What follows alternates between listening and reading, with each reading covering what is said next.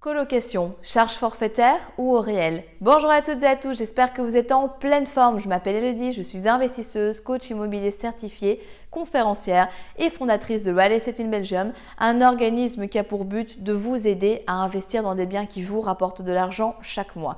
Aujourd'hui, dans cette nouvelle vidéo, je réponds à une question qui m'a été posée par Stéphanie et qui me demande lors d'une colocation s'il faut faire des charges au forfait ou plutôt au réel. Avant d'aller plus loin, abonnez-vous à la chaîne YouTube, commentez la vidéo, partagez-la, likez-la et si vous souhaitez faire passer vos investissements au niveau supérieur ou tout simplement réaliser un premier investissement, rendez-vous dans la description dans laquelle vous allez trouver différents liens pour lesquels vous allez pouvoir aller plus loin avec nous ou avec moi-même si vous le désirez. Et on se retrouve juste après le jingle.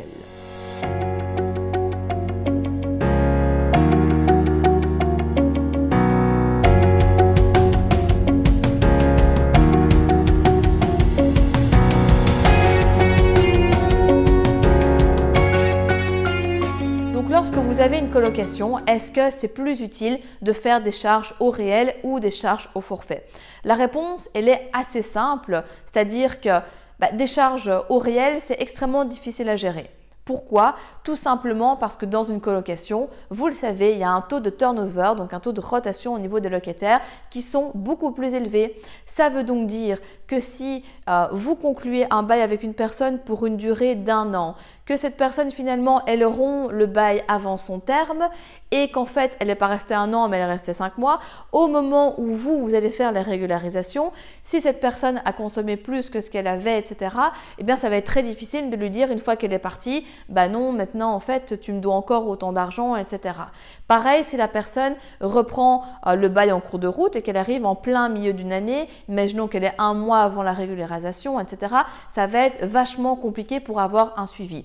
Donc si vous voulez vous simplifier la vie en termes de colocation, vraiment optez pour un forfait de charge dans lequel vous, en tant que propriétaire bailleur, vous allez prendre tout à votre charge et puis vous allez le répercuter après dans le forfait de charge que vous imputez à vos colocataires. Attention dans ce cadre-là de prendre une marge de sécurité. Soit vous connaissez déjà les charges moyennes et donc vous avez un prévisionnel qui est relativement complet par rapport à tout cela, ou alors vous ne les connaissez pas encore puisque c'est une première mise en location.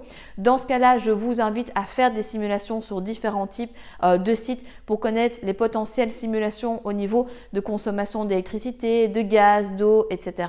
pour savoir ce qu'il en est. Faire vraiment un package global avec tous les frais et puis le majorer de 10 à 15 voire 20% et après de le répercuter sur vos locataires pour être sûr qu'au moment où il y a la régularisation de votre côté, eh bien vous ayez une bonne surprise, c'est-à-dire que vous soyez à l'équilibre et non pas une mauvaise pour qu'au contraire, eh bien vous voyez que vous perdez de l'argent chaque mois. Donc aujourd'hui, c'était une vidéo qui était relativement courte puisqu'en fait, la réponse est plutôt évidente. Si vous voulez avoir le plus de tranquillité et avoir une gestion facilitée, pas de doute, c'est le forfait de charge qu'il vous faut adopter dans le cadre de votre colocation.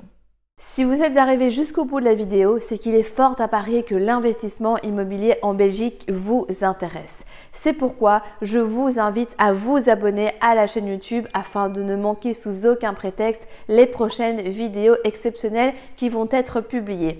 Mais également, surtout, ne repartez pas sans votre cadeau offert. Pour cela, rien de plus simple, il vous suffit de cliquer juste en dessous de la vidéo sur le lien et vous allez accéder directement au cadeau que je vous offre et qui va grandement vous aider lors de votre demande de financement. En attendant, je vous dis à très vite, prenez soin de vous et on se retrouve très prochainement pour de nouvelles aventures.